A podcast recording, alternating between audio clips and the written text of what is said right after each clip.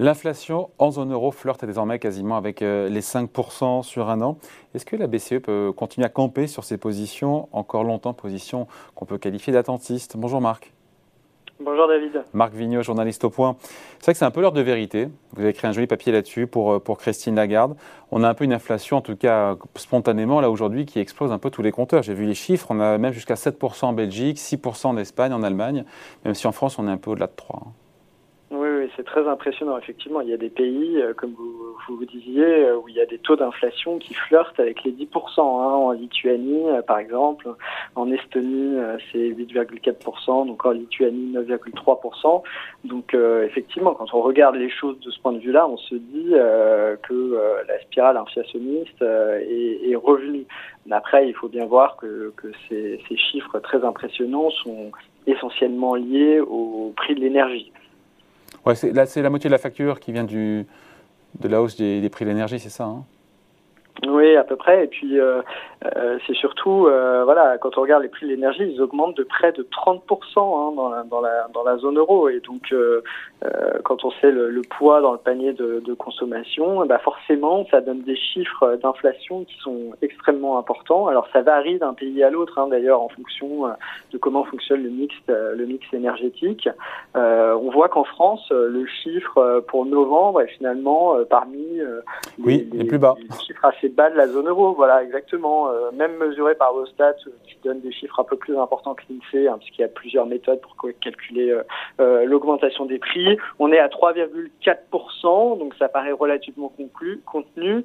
C'est aussi parce que le gouvernement a, déployé son, son bouclier contre l'augmentation des prix de l'énergie. Hein, sans ce bouclier. Marc, la situation, elle est vraiment délicate ou pas pour, pour, pour la BCE Elle est vraiment tiraillée d'un côté entre voilà, ce risque inflationniste et puis euh, ceux qui ont peur de mettre l'économie au tapis, sachant que le temporaire dure un peu, mais comme on l'a expliqué ici, il y a beaucoup de matières premières, euh, notamment le cuivre, l'aluminium, les semi-conducteurs, le pétrole, tout ça a commencé à se retourner en matière de prix. Hein.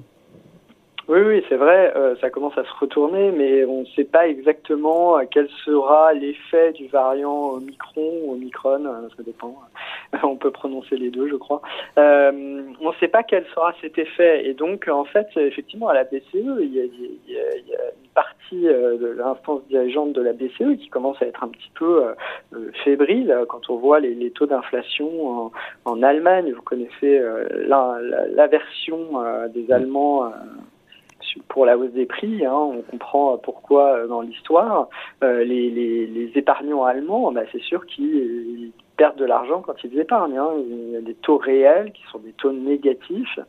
Et donc du coup, comme les, épargnants allemands, euh, la population est vieillissante, il y a beaucoup d'épargnants, ils aiment que leur épargne soit rémunérée, bah, ça pose un problème.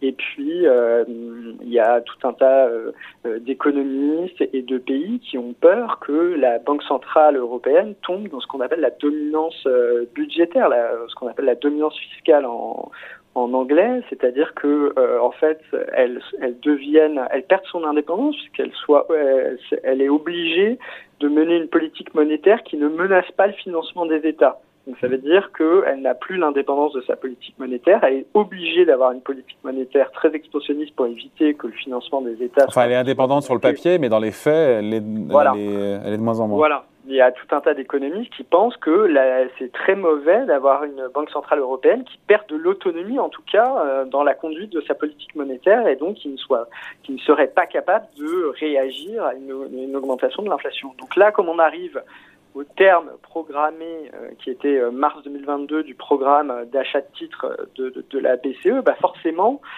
étant donné les chiffres d'inflation dont on a parlé, forcément le débat est ravivé. Et on voit clairement se dessiner euh, une division au sein du, du, euh, du comité exécutif de la BCE, au Conseil des gouverneurs, etc. Avec le risque pour la BCE d'en faire, euh, bah, pardon, soit trop, soit pas assez.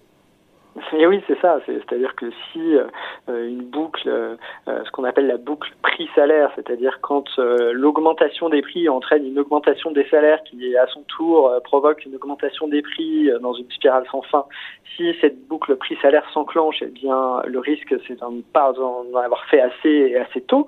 Et à l'inverse, si cette boucle prix-salaire ne s'enclenche pas, on peut qu'on ne voit pas pour l'instant en Europe. Hein. Qu'on ne voit pas du tout pour l'instant en Europe. On se dit bon bah c'est juste un effet d'une inflation importée.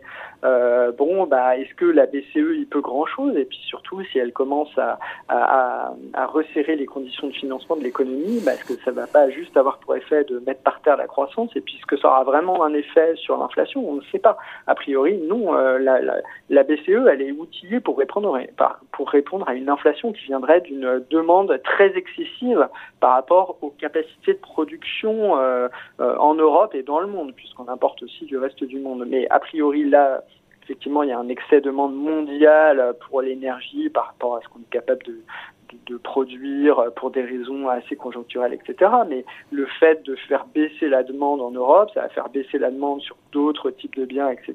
Est-ce que c'est ça qui va faire ralentir la hausse des prix? On n'est pas sûr, et puisque c'est des prix énergétiques essentiellement. Et donc, en fait, on risque surtout de, de casser la reprise, alors qu'on a une belle reprise, euh, contrairement à ce qui s'était passé pendant la crise de 2008. On a réussi à faire des politiques qui ont relancé rapidement l'économie et qui évitent euh, une, un resserrement budgétaire euh, trop rapide.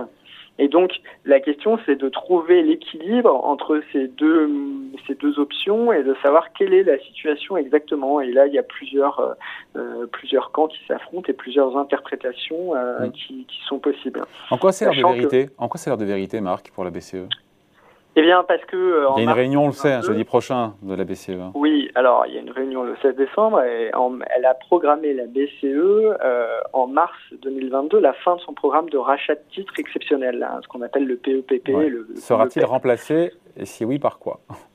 Et voilà. Et, et donc, toute la question est de savoir, c'est par quel volume de rachat la, euh, la BCE, la BCE pardon, va remplacer son, son programme exceptionnel.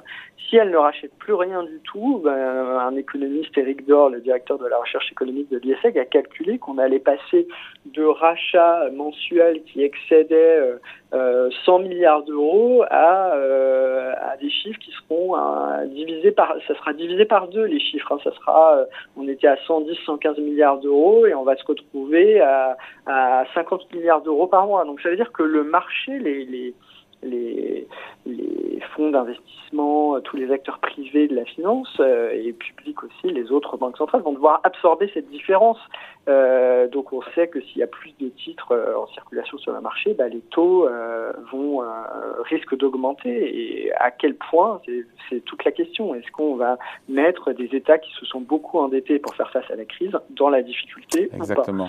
Et donc le rythme. Donc elle va devoir se découvrir hein la BCE sur voilà, cette question. Elle, elle, va, voilà, alors elle veut à tout prix éviter de se lier les mains à trop long terme. Elle veut à la fois être claire, donner un peu une stratégie vis-à-vis des marchés pour qu'on puisse comprendre dans quelle logique elle est, etc. Et en même temps, elle veut à tout prix éviter de se lier les mains trop tôt, parce qu'elle voudrait voir la situation économique s'éclaircir, qu'on en sache plus sur ce dont on a parlé, quelle est la situation euh, exacte et à partir de ce moment-là, bah, ils décideront d'une stratégie adaptée. Mais pour l'instant, c'est difficile de faire la part des choses entre les différents facteurs qu'on a cités. On sait que la notamment sur l'aspect croissance qui est lié au sanitaire et l'aspect inflation qui est lié effectivement à l'évolution notamment, notamment des matières premières, du pétrole et d'autres, qui semblent être en train de se retourner. Est-ce que le variant Omicron, euh, quel est, quel est euh, l'inconnu est lié aussi à ce variant C'est de savoir est-ce que il est tellement euh, contagieux et plus contagieux mais moins dangereux manifestement. Voilà, mais, mais bon alors jusqu'à maintenant on se disait est-ce qu'il est aussi plus dangereux? Et donc s'il était plus contagieux, plus dangereux, il pouvait y avoir donc un, un nouveau choc comme au printemps 2020, hein, un type premier confinement si on était dans un scénario catastrophe. Donc là ça fait chuter énormément la demande, ça fait chuter la croissance, etc. Donc là, il faut surtout pas appuyer sur la pédale de frein monétaire.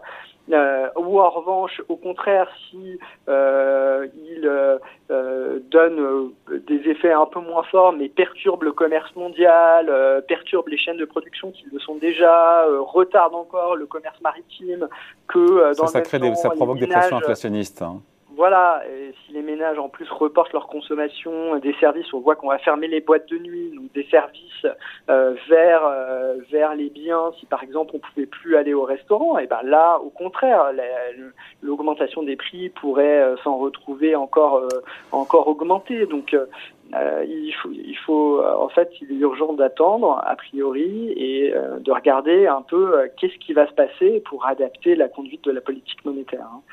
Elle marche, elle marche sur des œufs, Christine Lagarde. Hein voilà, elle marche sur des œufs, sachant que après il y a, tout un tas de, personnes qui disent bon bah avoir une inflation un peu plus élevée du moment qu'elle est contenue, bon euh, ça peut permettre aussi, c'est un moyen efficace d'éroder euh, la dette des États quand quand l'inflation quand, euh, c'est, ça a toujours été dans l'histoire un moyen finalement l'inflation d'éroder la dette des États. Alors il ne faudrait pas que les taux euh, remontent tant que, que, que, l'effet taux soit supérieur à l'effet inflation. Mais tout ce calibrage entre euh, le niveau des taux et le niveau de l'inflation bah, est extrêmement difficile à trouver et euh, puisque c'est pas quelque chose qu'on peut fixer. Hein, eh Les taux longs, c'est pas la banque centrale qui les fixe, elle peut les influencer, mais tout dépend de la réaction des investisseurs. Donc euh, il faut euh, essayer de contenir les anticipations d'inflation des investisseurs pour qu'elles euh, ne dépassent pas les taux de croissance qu'on observe aujourd'hui. Et si les taux de croissance restent supérieurs aux taux d'intérêt, bah, ça permet de faire diminuer la dette. Voilà, donc cette heure de vérité qui arrive pour la BCE Réunion, qu'on regardera de près la semaine prochaine, donc de la Banque Centrale Européenne. Merci beaucoup. Explication signée Marc Vigneault, journaliste au point. Merci Marc. Merci David. Salut. Bonne journée.